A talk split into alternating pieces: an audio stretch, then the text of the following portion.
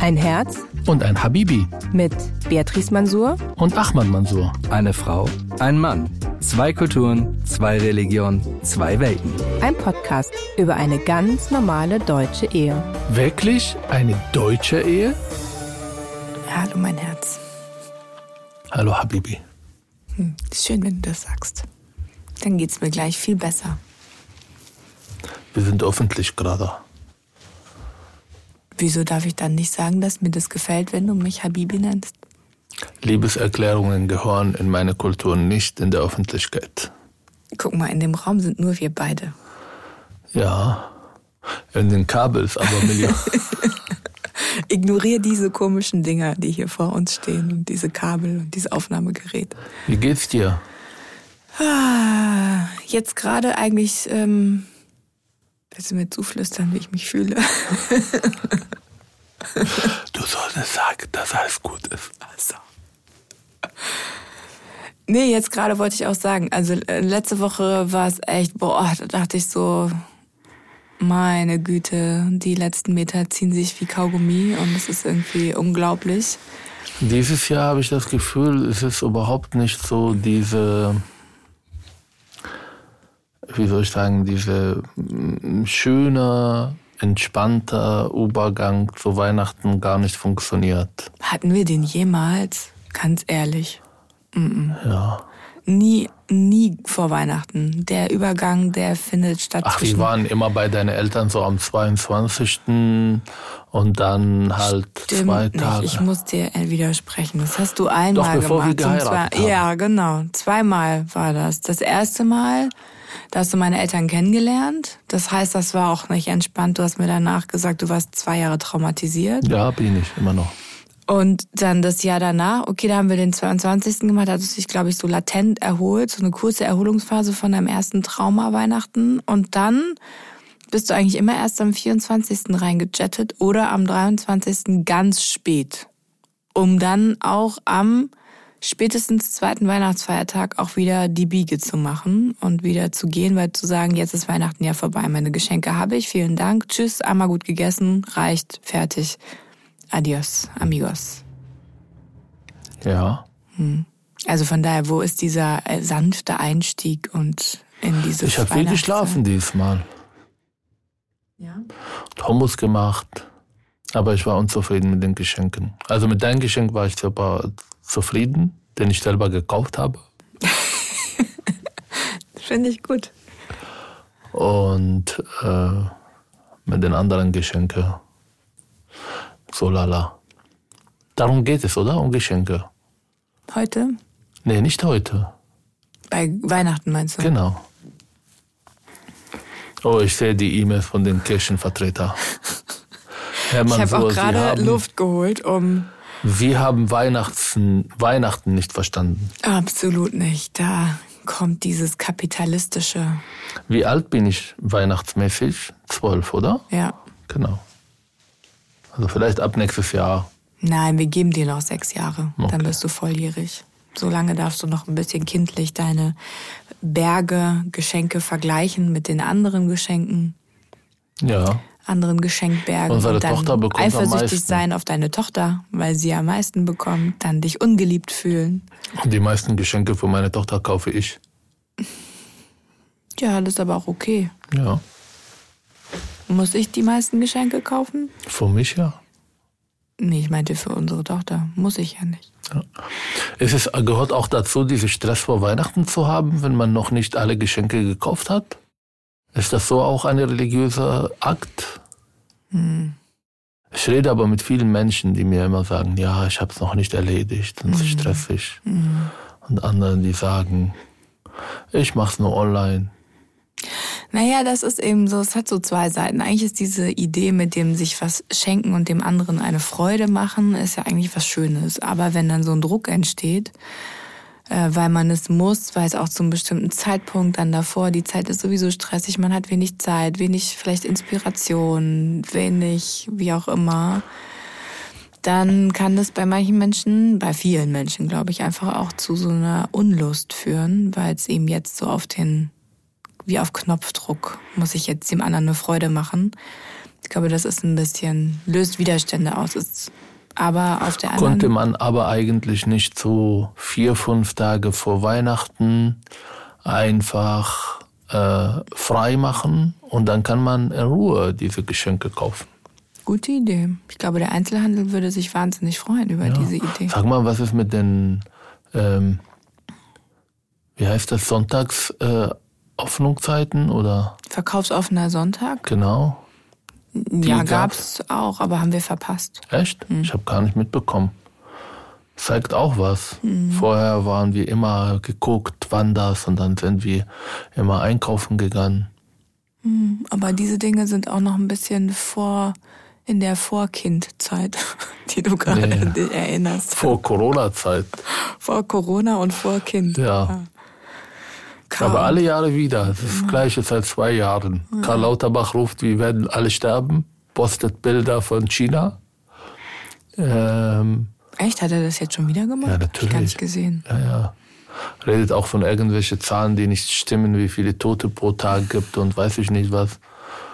Und meine, ähm, meine Rettung ist immer, eine Zeitung aus Israel aufzumachen und zu gucken, die Welt interessiert sich für ganz andere Themen. Ich habe viel über China gelesen, aber mit diesen apokalyptischen Vorstellungen habe ich nirgendwo äh, außerhalb Deutschland was gefunden. Ich meine, ja, sie haben keine No-Covid-Strategie mehr, was gut ist. Und dann, dass es jetzt viele Menschen krank werden. Wir haben schlechte Impfung. Ähm, In China meinst du? genau. Und deshalb ist es halt äh, vorhersehbar gewesen. Vorhersehbar. Na, ich habe äh, heute Morgen nochmal gehört, dass jetzt auch die ähm, Inzidenzwerte, ich habe sogar schon vergessen, dass es dieses Wort gab irgendwie. Dann habe ich so, ach, interessant. Ja, ich habe mein, ähm, mein Corona-App auch deaktiviert. Und ähm, die haben verglichen den Inzidenzwert letztes Jahr ähm, um die Weihnachtszeit und eben jetzt dieses Jahr und der ist nicht weit auseinander. Es sind irgendwie 20 Punkte. Wir hatten letztes Jahr irgendwie 370 und dieses Jahr 350. Ähm, aber eben der Umgang ist ein bisschen anders. Der Virus hat sich verändert. Wir sind alle geimpft. Viele haben es irgendwie mehrfach durchlebt. Ja. Das ist eine ganz andere Grundvoraussetzung. Und wie war das Jahr für dich insgesamt? Das gehört auch zu Weihnachten, oder? So Zusammenfassung. Das gehört eigentlich so nach Weihnachten, würde ich sagen. Ja, Dann wir kommen diese Jahres. Jahresrückblick-Sachen. Ja, nee, du hast ja gesagt, es gehört zu Weihnachten. Das, ich hab, deswegen habe ich gesagt, es gehört, Es gehört nach, so nach Weihnachten. diese, diese Zeit zwischen den Jahren, diese eine Woche, die ich übrigens großartig finde. Was für eine Woche? Es ist keine Woche. Doch, es sind Naja, paar diese, Tage. diese Phase fängt eigentlich am 27. Mhm. und endet am 30. Weil 31. 31. ist schon Silvester. Okay, dann diese vier Tage meinetwegen. Ich freue mich auf Silvester. Mhm. Ich kaufe mir so viele Feuerwerkkörper. Aber willst du meine Antwort noch hören? Welche Antwort? Zu deiner Frage. Welche Frage? Habe ich was gefragt? Ja, wie, wie ich das Jahr fand, 2022. Ach so, ja, stimmt, ja. Schon vergessen. So. Jetzt sagt der eine oder andere, guck mal, wie Narzisst der ist. Ja, hat er schon vergessen. Er stellt nur die Frage einfach so aus Proforma. Die stand auf deinem Fragenzettel drauf. Das liest Ja. du vor. Willst es aber eigentlich nicht wissen. Also das Jahr 2022 war schön. Be Wieso lachst du jetzt? Nein, ich versuche jetzt das Jahr zusammenzufassen. Ja, ich versuche es auch zusammenzufassen. Irgendwie, ähm, es war ultra anstrengend. Anstrengender, mit weniger Schlaf als die letzten zwei Jahre. Ich habe das Gefühl, während Corona konnte ich wenigstens ausschlafen, weil viel Schulschließungen waren und dann haben wir wenigstens, kam ich auf meinen Schlafbedarf und dieses Jahr war einfach permanent zu wenig Schlaf. Ich war immer müde.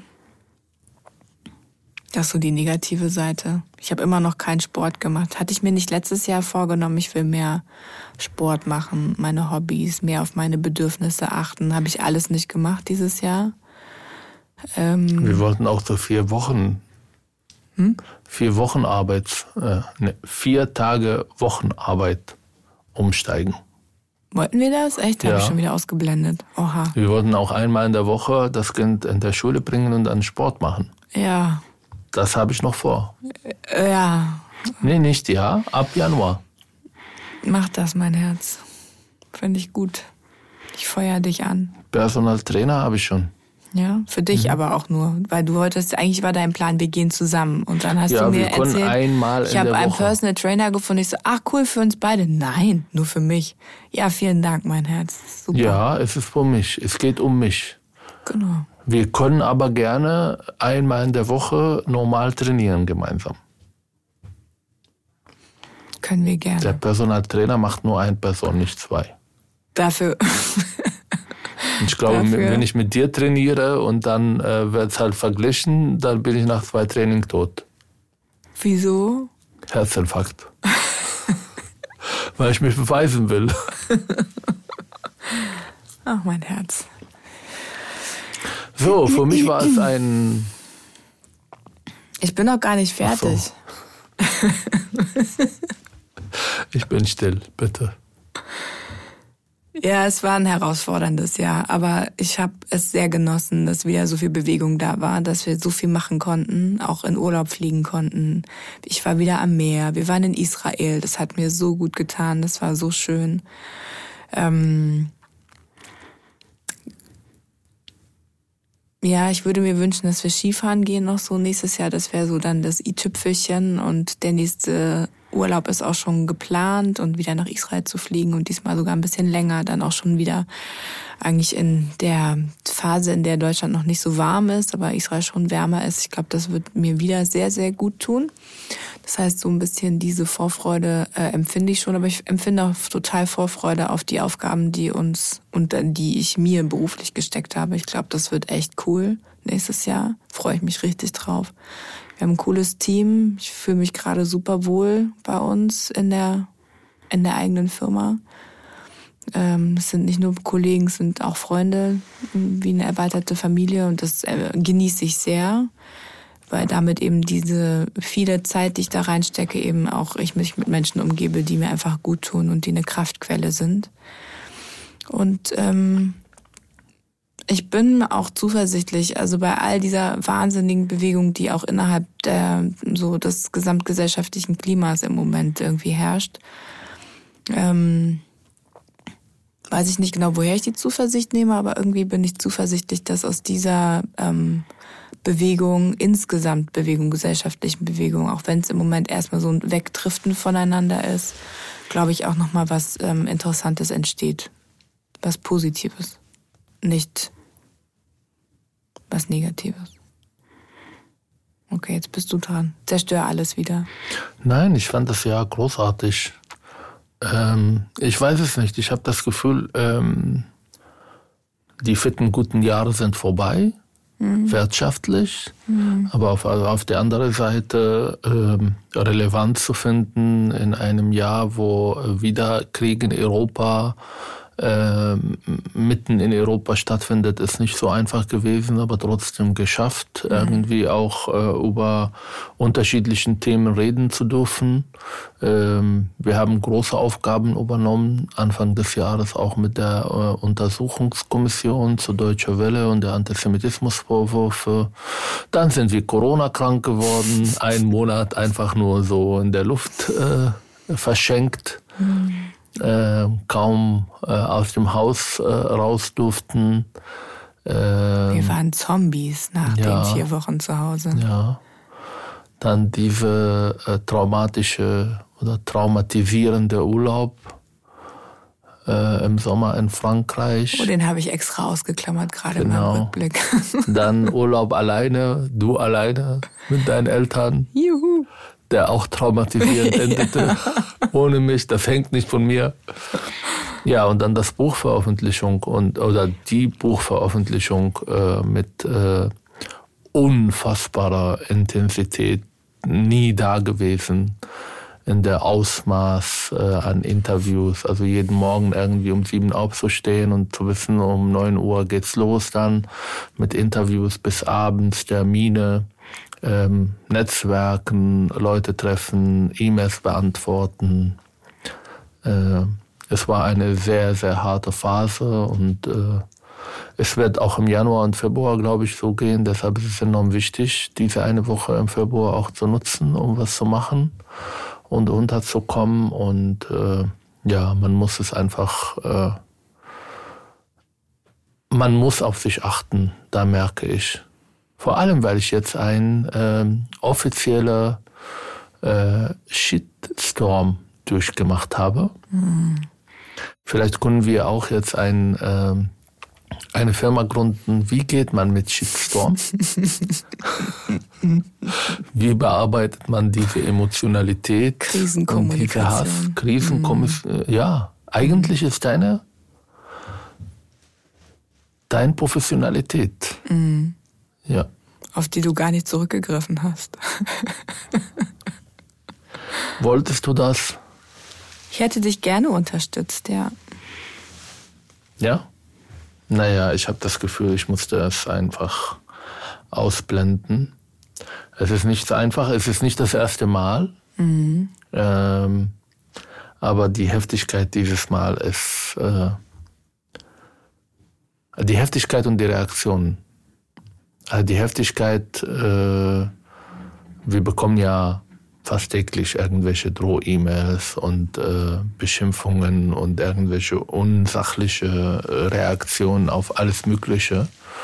Aber dass es dieses Mal keine sachliche Reaktion gekommen sind, sagt eigentlich übrigens alles darüber. Mhm. Es ist so emotionalisierend, es ist so krass und so Erzähl hässlich. vielleicht erst nochmal, naja, ich habe ja Katar boykottiert ähm, und die Weltmeisterschaft als großer Fußballfan nicht angeschaut. Ähm, ich fand die Kritik äh, notwendig, weil ich habe das Gefühl, hier in Deutschland hat keiner verstanden, worum es eigentlich geht und was Katar ist. Und wir haben ja auch Politiker, ähm, die wie eine PR äh, ähm, ja, Influencer für Katar agierten und relativiert und verharmlost. Und ich habe die ganze Zeit gesagt, es geht nicht nur um die Menschenrechte, es geht nicht nur um den Regenbogenfahne und es geht nicht um die One Love Bände, sondern es geht um viel mehr. Katar finanziert islamistische Strukturen in Europa. Katar spielt eine ähm, sehr ähm, problematische Rolle im Nahen Osten ähm, und Katar zu legitimieren und vor allem Katar zu hofieren mit so einem Weltmeister wird eine unfassbare ähm, negative Folgen auf die ganze Welt haben. Dass jetzt äh, EU-Abgeordnete in Haft sitzen oder mindestens in Korruption verwickelt sind, zeigt ja eigentlich, was Katar will. Dass sie Millionen bezahlen, bereit zu bezahlen, um einfach ähm, ähm, ja, Kritik äh, zu unterbinden, zeigt, wie dieses Land funktioniert. Dann gab es natürlich diese ähm, antisemitische ähm, Aktionen gegen Israelis und Juden, die sehr schnell, sehr klar mitbekommen, dass sie nicht willkommen sind, mhm. dass sie nicht ihre Flagge zeigen dürfen, dass sie äh, keine Interviews führen. Es gab Menschen, die auf der Straße Jagd auf Journalisten gemacht haben, um zu schauen, okay, er ist Israeli, so von Dialekt her und dann Fragen stellen, bis sie herausgefunden haben, ob er aus Israel ist oder nicht. Ähm, und auf die andere Seite dann die Palästina-Flaggen zu zeigen, überall zu zelebrieren, was an sich nicht problematisch ist, aber der Kontext, ja, mhm. und vor allem der Vergleich. Und dass man die marokkanische Mannschaft äh, äh, genutzt hat, ähm, um vor allem ein Statement gegen die diplomatische Beziehung zwischen ähm, Marokko und Israel äh, ja, zu torpedieren indem man der eigene Nationalmannschaftsspieler nutzt äh, und die äh, Zuschauer nutzt, um zu sagen, wir sind nicht auf der Seite Israel, sondern auf die Seite Palästina. Und dann gab es diese super schöne Szenen, wo viele ähm, marokkanische Spieler mit ihrer Mutter gefeiert haben. Und an sich ist das natürlich großartig. Ich glaube, jeder ähm, freut sich mit seiner Mutter oder mit seinen Eltern insgesamt zu feiern. Aber ich habe dann gesehen, wie das in sozialen Medien inszeniert wird mhm. und vor allem von Islamisten genutzt wird, um dann äh, sozusagen die Mutter als etwas Heiliges, ähm, um zu sagen, wir sind besser als andere Kulturen, wir gehen anders mit unseren Muttern. Ähm, und auch mit den Frauen. Mit den Frauen insgesamt? Mhm. Nee, das sind die Mütter. Also, Richtig, genau. aber also eine Frau, die Mutter geworden ist genau. und dann ja. wird sie auf dem Podest gezeigt und ja. so schlimm sind wir doch gar nicht mit unseren ja. Frauenrechten. Und ich wollte das nutzen, um eine Debatte irgendwie zu starten, um über patriarchalische Strukturen zu sprechen und die Rolle der Mutter jenseits von den marokkanischen Mannschaft, sondern wie gesagt die Inszenierung, die danach stattgefunden. Das ist mir nicht gelungen.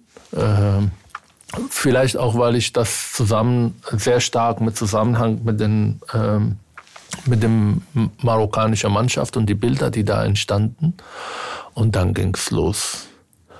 Und das war, der hat unsere Mutter beleidigt, eigentlich. Ähm, und das zeigt ja auch, wie Katar es geschafft hat, diese marokkanische Mannschaft so zu inszenieren, um ihre Botschaften zu vermitteln.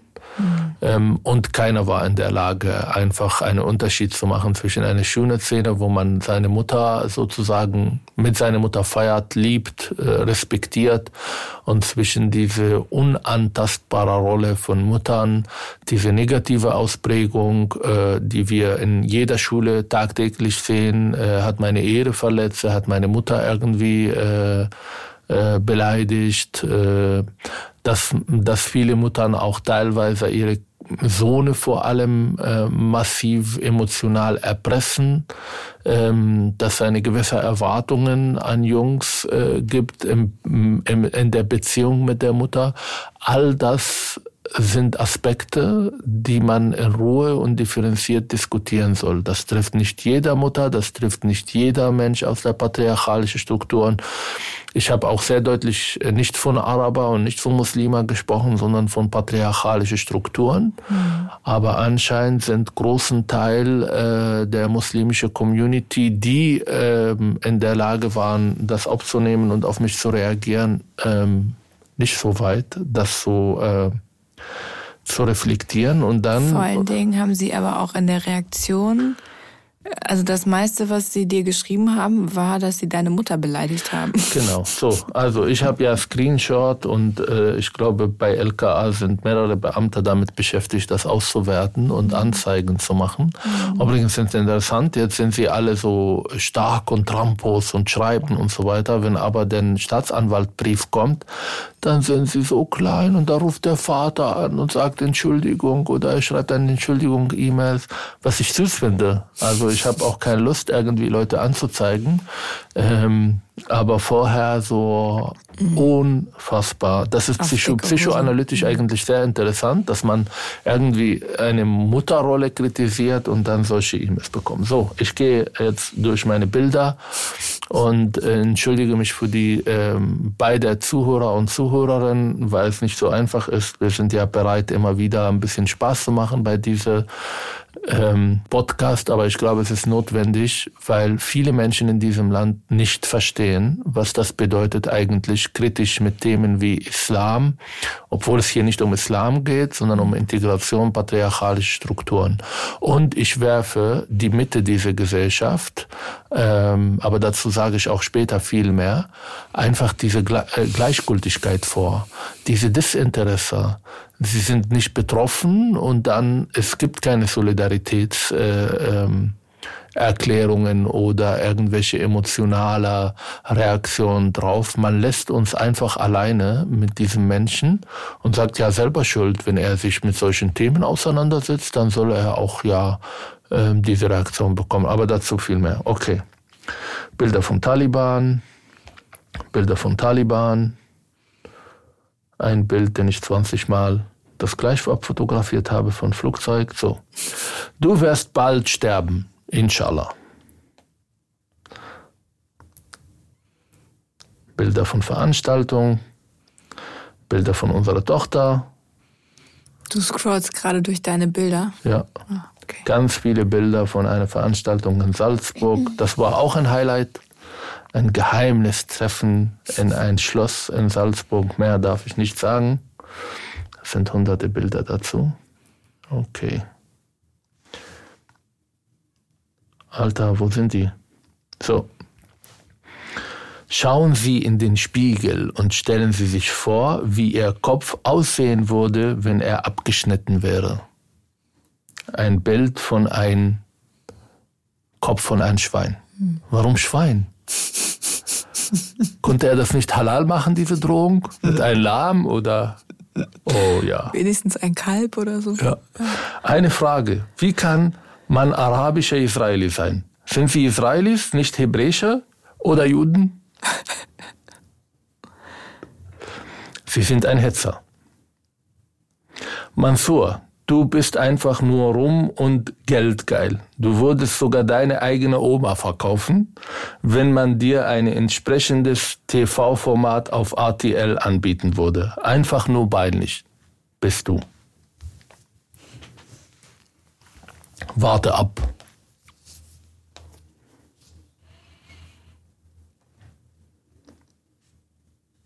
Das sagt ein Hund Israels. Du gefickter Hurensohn. Hurensohn, ich weiß, wo du wohnst.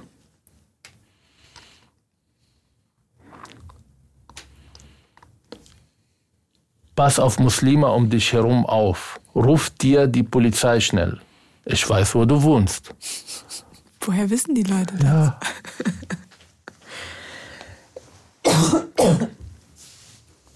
Du bist ein Token, ein arabischer Token. Leider sind sie nicht wirklich Araber. Du bist Israeli. Verräter. Schwarzkopf bleibt Schwarzkopf. Herzlichen Glückwunsch. Sie dürfen sich jetzt nun offiziell als deutsches Deutschlands Onkel Tom bezeichnen. Onkel Tom ist sozusagen, äh, na, müssen wir das erklären?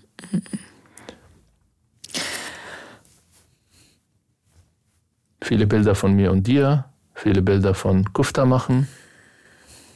Du bist ein Arschkriecher.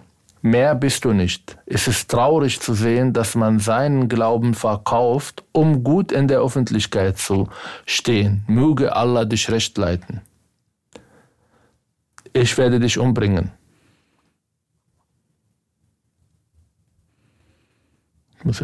Du bist einfach nur arm. Dank, danke deine Mutter lieber, dass sie dich ertragen hat. Ich hoffe, du bekommst Karma ab. Mehr kann ich nicht zu deiner Person sagen, außer dass du krank im Kopf bist. Du Vollpfosten, wie hast du deine Mutter verehrt? Hast, hat sie sich etwas vor dir hingekniet?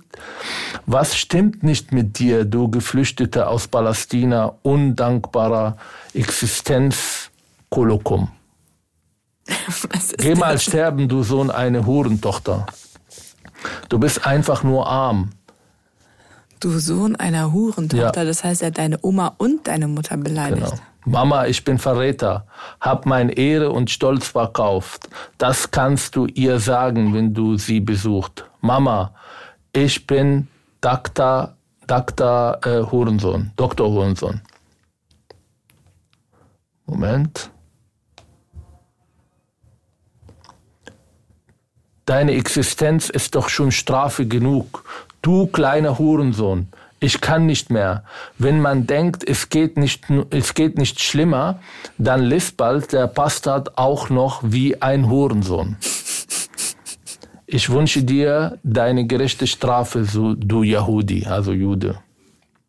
Witzfigur.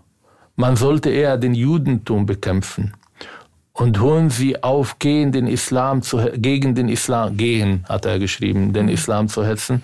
Ach, und die Kommentare haben sie ausgeschaltet. Warum wohl? Ja, weil ich das nicht sehen will. Zum Kotzen. Sind das denn alles Nachrichten gewesen, die du bekommen hast, oder waren es öffentliche Kommentare? Viele öffentliche Kommentare. Hast? Und dann sind die Leute, die mich eigentlich attackieren, super unglücklich, dass ich sie blockiere. Und dann schreiben sie, ich wurde von Ahmad Mansour blockiert. Was soll ich damit umgehen? Soll ich die ein, einfach da lassen, damit sie mich nochmal blockieren, äh, nochmal ähm, beleidigen. beleidigen? Ich hoffe, du und deine ganze Familie sterbst, du verdammter gottloser Hurensohn. Hoffentlich sehe ich dich mal, dann schneide ich dir deinen Hurensohnkopf ab, du Hurensohn-Bastard. Du wirst deine Strafe schon bekommen. Du, wär, du widerst einen an. Dein Hass auf Muslime möge dich vernichten. Du bist ein Verräter. Würdest du jetzt alle vorlesen, mein Herz? Nee, es gibt einer, der mir geschrieben hat, dass du fremd gehst. Den suche ich. Deine Frau, hier, deine arme Frau betrug dich bestimmt jeden Tag, du Hurensohn, weil sie sich vor dich dreckiger Heuchler, Arschkriecher schämst, du mieser Hurensohn. Du bist hässlich. Du Hund. Du Ratte. Verbreitest du gerade deine Kindertrauma? Jung, Junge, unter den Füßen der Mutter liegt das Paradies. Aber normal bist du ja Jude. Hurensohn. Du ehrenloser Hund. Du musst mit deiner Zunge die Schuhe solle, solle von alle Mutter putzen. Und dann durfte, durfte alle deine Arsch ficken, du dreckiger Hackfresser. Hurensohn. So, ich habe noch 3000 davon. Was? Finito. Es gibt noch viel schlimmer. Ja, reicht, aber. Wir haben es verstanden, mein Schatz. Ich hab's verstanden.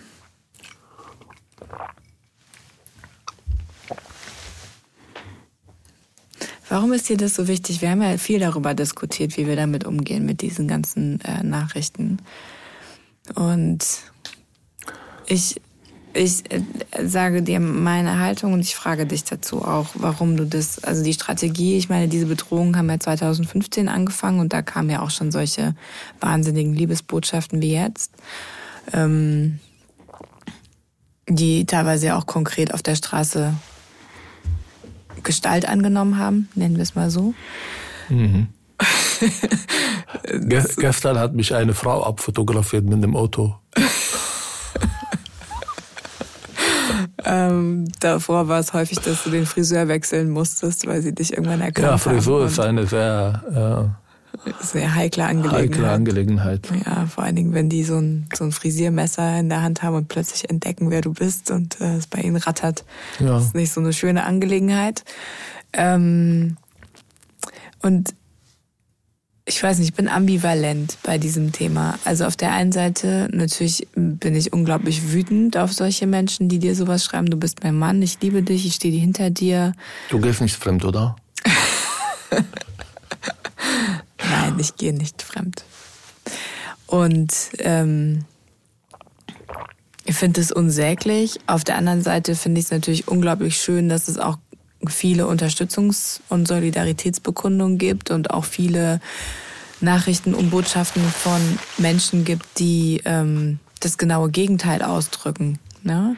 Dazu wollte ich auch reden. Es gibt so eine Balance zwischen beidem. Nein, es gibt keine Symmetrie. Nein. Und das ist genau mein nächstes Punkt. Ich gebe dir gleich äh, äh, die Möglichkeit zu antworten, aber ich habe sie gelesen ähm, weil ich die Leute, die uns zuhören, die eigentlich uns ja auch meistens positiv äh, gestimmt sind, auch wenn ab und zu Kritik auch kommt, ähm, diese Dimension nicht kennen. Und wir haben ja über Personenschutz und so weiter gesprochen. Und äh, ich habe das Gefühl, dass viele in diese Gesellschaft hinnehmen. Ja, also es gibt Leute, die irgendwie ihre Meinung sagen und einen Tweet schreiben und dann werden sie von irgendwie äh, irgendwelche LKA-Beamter äh, 24 Stunden beschützt. Das ist ein Zustand, der viel über das Land sagt, als über mich oder über meine Tweets oder über die Zustände ähm, oder die E-Mails, die wir gerade gelesen haben. Und was ich nie verzeihen werde, diese Gesellschaft. Und ähm, das hat dieses Mal sehr deutlich gemacht, dass äh, nicht nur diese sage ich mal, kriminelle, äh, teilweise äh, islamismus-affinen Menschen geschrieben haben, ähm, die, ähm, ja, du hast gesehen, äh, Sachlichkeit äh, äh, gleich null, sondern dass Menschen aus der linken radikalen Ecke und Menschen, die eigentlich äh, Integrationsbeauftragter und sogenannte Antirassismus-Experten mitgemacht haben, dass sie den Weg vorbereitet haben für diese Aktionen. Derjenige, die das verbreitet haben, waren nicht irgendwelche islamistische Gruppierungen. Die kamen in der zweiten Welle. Die erste Welle waren Leute aus der linken Spektrum, der der Meinung sind, sie sollen jetzt die Muslime schützen, weil ja Ahmad Mansour ist gegen den Islam und gegen die Muslime und gegen die Verehrung von Müttern. Obwohl ich nochmal sagen, es ging mir nicht um Muslime und ich habe nicht das Wort Muslime oder Islam oder Araber geschrieben im Betracht dieser patriarchalischen Strukturen. Ähm, und auch sie waren nicht in der Lage, ähm, überhaupt zu differenzieren, sondern es ging ihnen um Delegitimation, Diffamierung und Fertigmachen von äh, irgendwelche kritische Stimmen, die sich mit Integration und mit patriarchalischen Strukturen und ja auch mit Islamismus und Extremismus auseinandersetzen, weil sie ihre eigene Ideologie folgen wollen. Sie wollen einfach nur Rechtsextremismus als der einzige Bedrohung, nicht der größte, sondern der einzige Bedrohung für dieses Land und wer sich nicht beugt und dieser Narrativ folgt, wird fertig gemacht, öffentlich. Und das versuchen sie dieses Jahr ja viel massiver als in den letzten Jahren. Die Spaltung der Gesellschaft hilft ihnen natürlich in ihre Blase auch viele Zustimmung zu bekommen. Und dann gibt's Politiker aus allen Parteien, die ähm, eigentlich einen Wettbewerb haben, wenn äh, Sausan Shebli oder Ricarda Lang oder weiß ich nicht, diese äh, ähm, Politiker irgendwie angegriffen werden, ihre Solidarität zu zeigen. Aber wenn uns sowas passiert, dann sind sie still. Sie schweigen einfach. Sie schreiben nicht dazu. Das konnte ja politisch irgendwie negativ ähm, sein, sich mit Ahmad Mansour solidarisch zu zeigen. Und das werde ich diese Menschen nie verzeihen. Und wenn sie denken, dass sie moralisch sind, dann fuck up. Sie sind nicht moralisch, sie sind nicht äh, besser und sie sind nicht auf die gute Seite, sondern sie machen sich auch wenn indirekt, mit den dunkelsten Kräften in dieser Gesellschaft gemeinsam. Und ähm, ich werde nächstes Jahr das immer wieder zum Thema machen. Und wenn diese Menschen irgendwann irgendwelche Unterstützung haben, werde ich das sagen, weil meine Empathie unabhängig davon, aus welcher Blase die Menschen kommen. Aber ich werde nie vergessen, dass sie mich hier im Stich gelassen haben. Und zwar massenhaft. Und dann gibt's Journalisten, die natürlich auch mitmachen. Also keine Journalisten, das sind die neuen Haltungsjournalisten, die einfach äh, auch ihre Ideologie blind folgen, ohne in der Lage wirklich irgendwas hin zu hinterfragen, was außerhalb der Blase ist. Twitter ist eine der hässlichsten Orte dieser Welt. Übrigens, bei Facebook ist es nicht anders. Ich bekomme Nachrichten bei Facebook, dann poste ich sie also nee, ich melde sie an, also ich melde sie äh, als äh, Hasskommentare. Dann bekomme ich einen Tag später den E-Mail, tut, tut uns leid, das äh, entspricht unseren Regeln, also wird nicht gelöscht oder irgendwie die ähm, die ähm, Leute, die das gesendet haben, mit irgendwelche Maßnahmen äh, zu rechnen haben. Wenn ich die aber poste, wird mein Account äh, äh, nicht gesperrt, aber gemahnt sozusagen, ähm, dass ich Hassrede verbreite. Aber weil wir so einseitig, kindisch, schwarz-weiß denkend ähm, reagieren wir auf Twitter, weil Elon Musk ist jetzt eigentlich auch eine dunkle Gestalt, den man bekämpfen muss, weil er ja auch Journalisten sperrt und irgendwie zu kapitalistisch und zu reich, um gut zu sein. Aber was Elon Musk, äh, was, äh, äh, wie heißt er von Facebook? Zuckerberg. Genau, aber dass Zuckerberg seit Jahren eigentlich mit Hassrede sogar Geld verdient, interessiert keiner. Sogar gibt's halt jetzt irgendwelche Regierungssprecher und äh, Bundesländer, die auch einen Account auf Twitter haben und das aus Solidarität deaktivieren und Ihr findet uns auf Facebook. Herzlichen Glückwunsch, ihr seid so moralisch. Und diese Wut, den ich jetzt in mir trage, den werde ich versuchen, negativ zu kanalisieren und diese Menschen den Spiegel zu halten, weil sie sind Teil des Problems.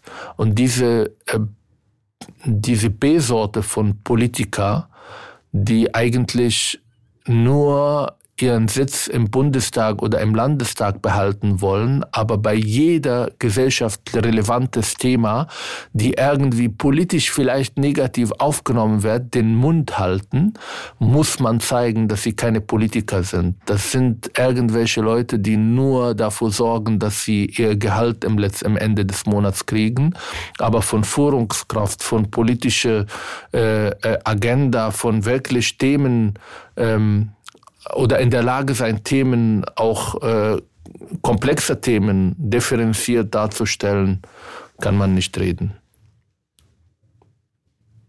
So, ich bin fertig, ich habe viel geredet.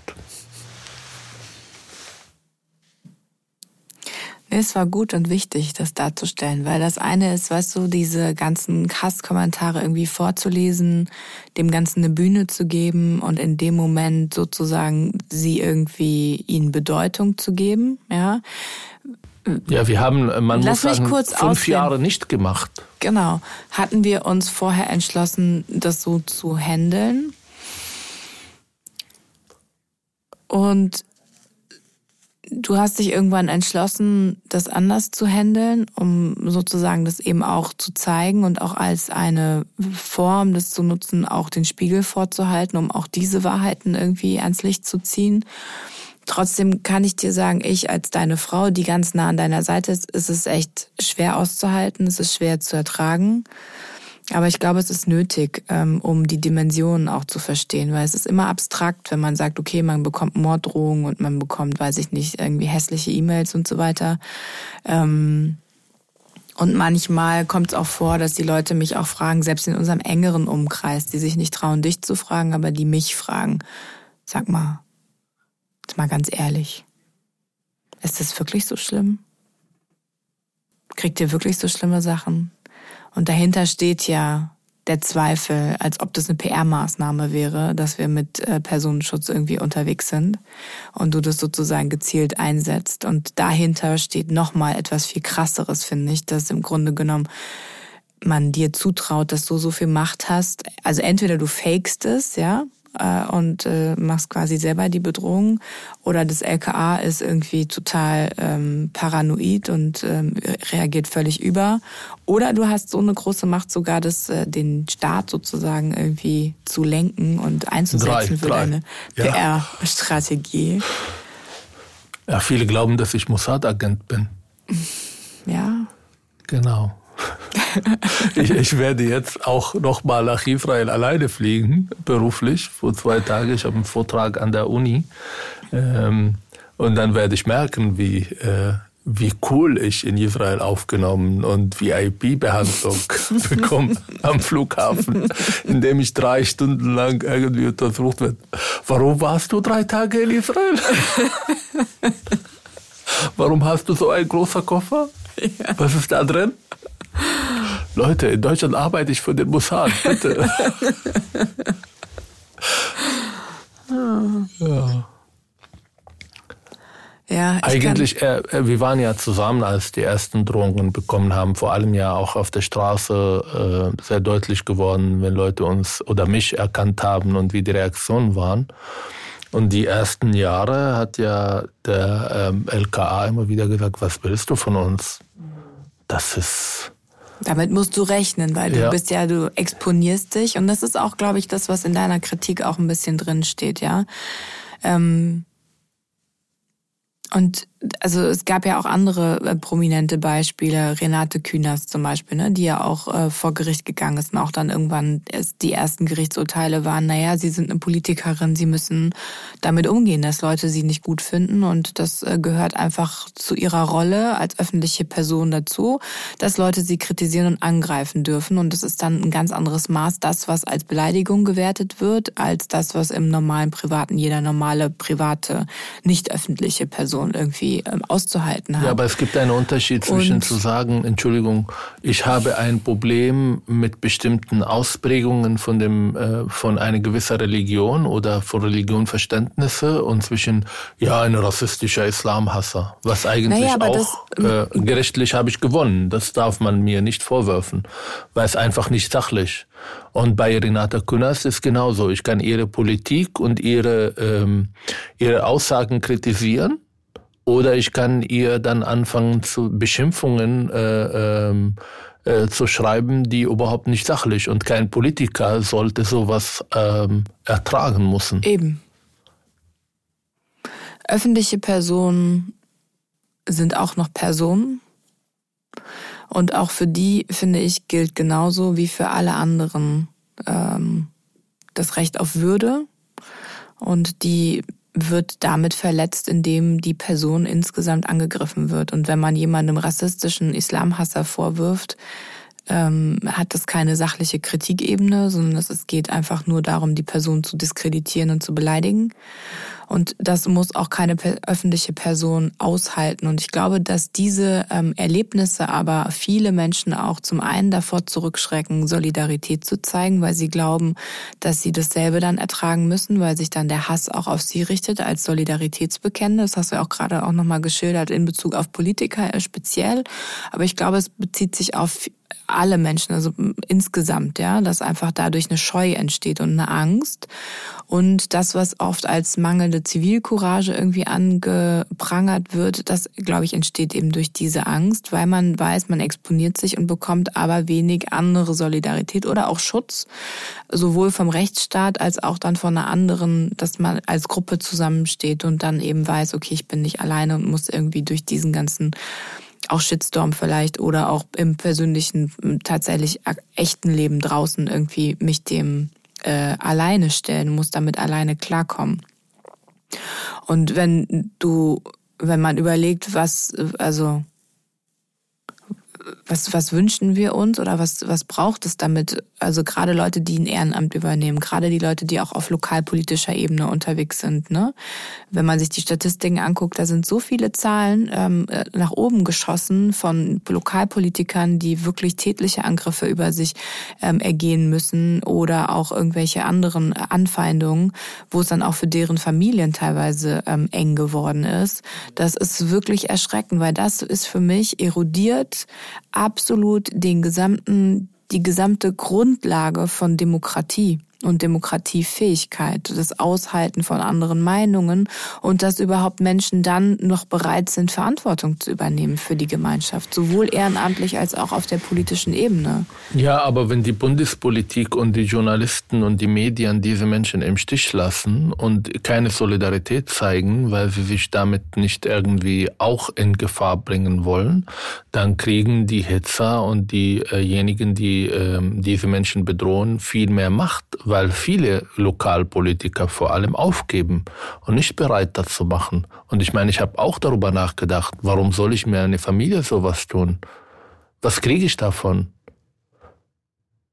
Und da kann ich verstehen, dass die Leute nicht mitmachen. Und dann muss die Politik darüber nachdenken, was das mit der Gesellschaft macht, wenn die Leute einfach stumm geschaltet sind.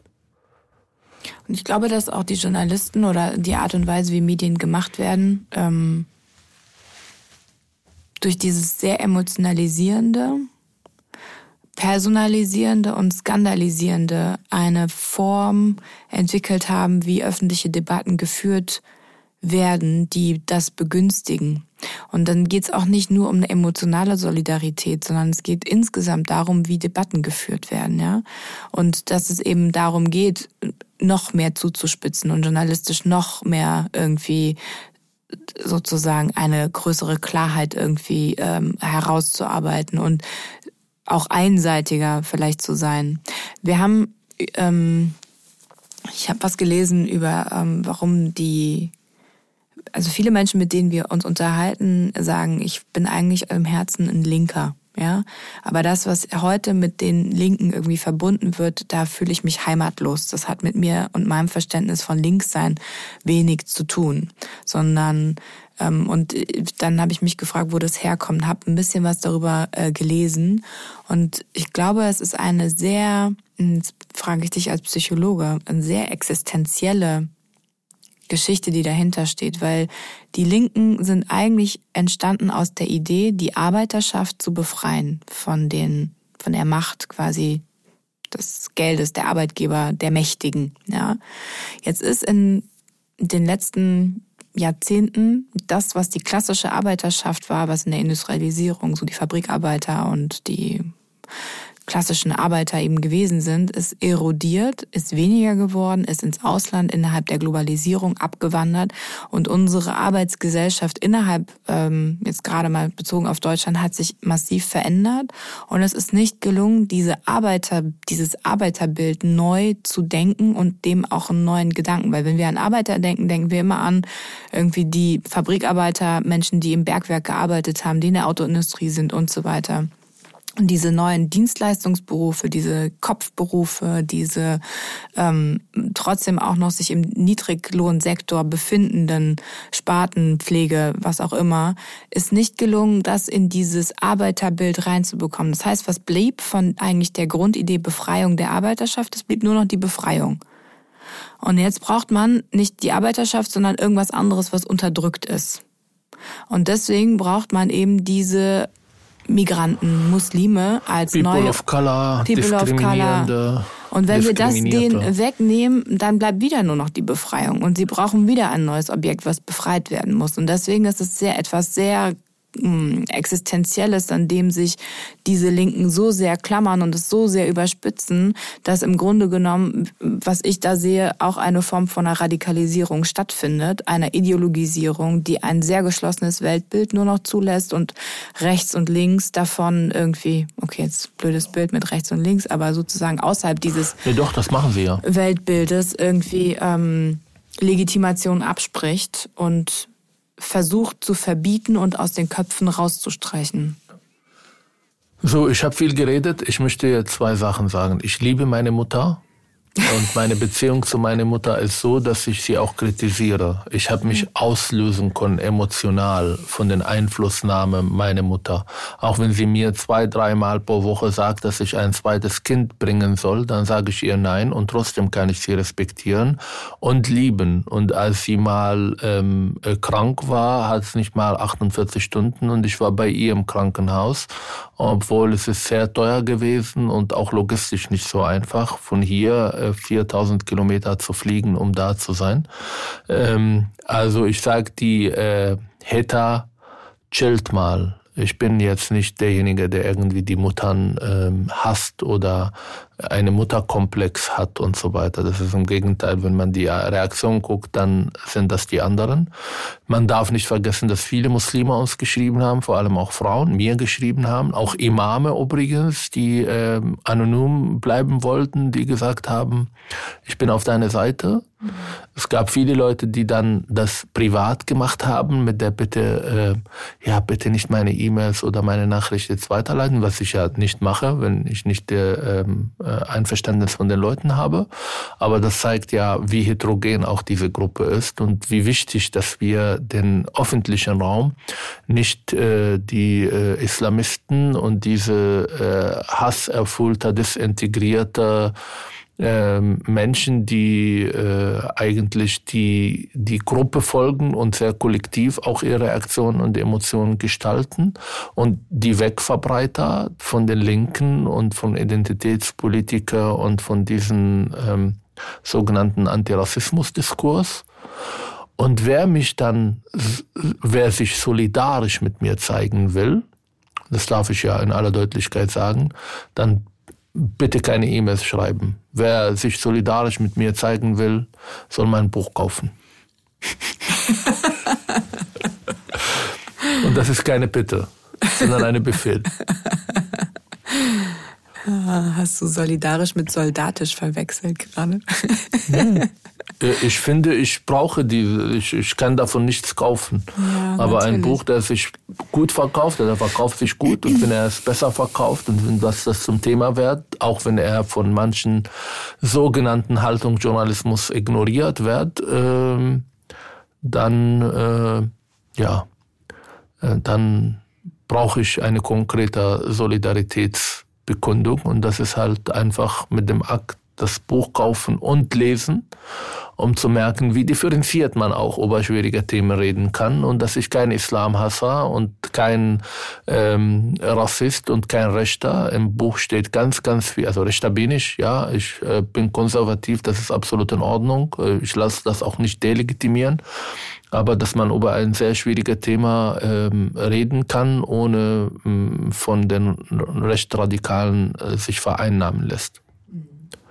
So, mein Herz, war schwierig diesmal, aber wir haben ja in zwei Wochen nochmal eine Möglichkeit, das anders zu machen. Vielleicht noch nicht, aber ja, wir werden nächstes Mal was ganz Großes vorankündigen.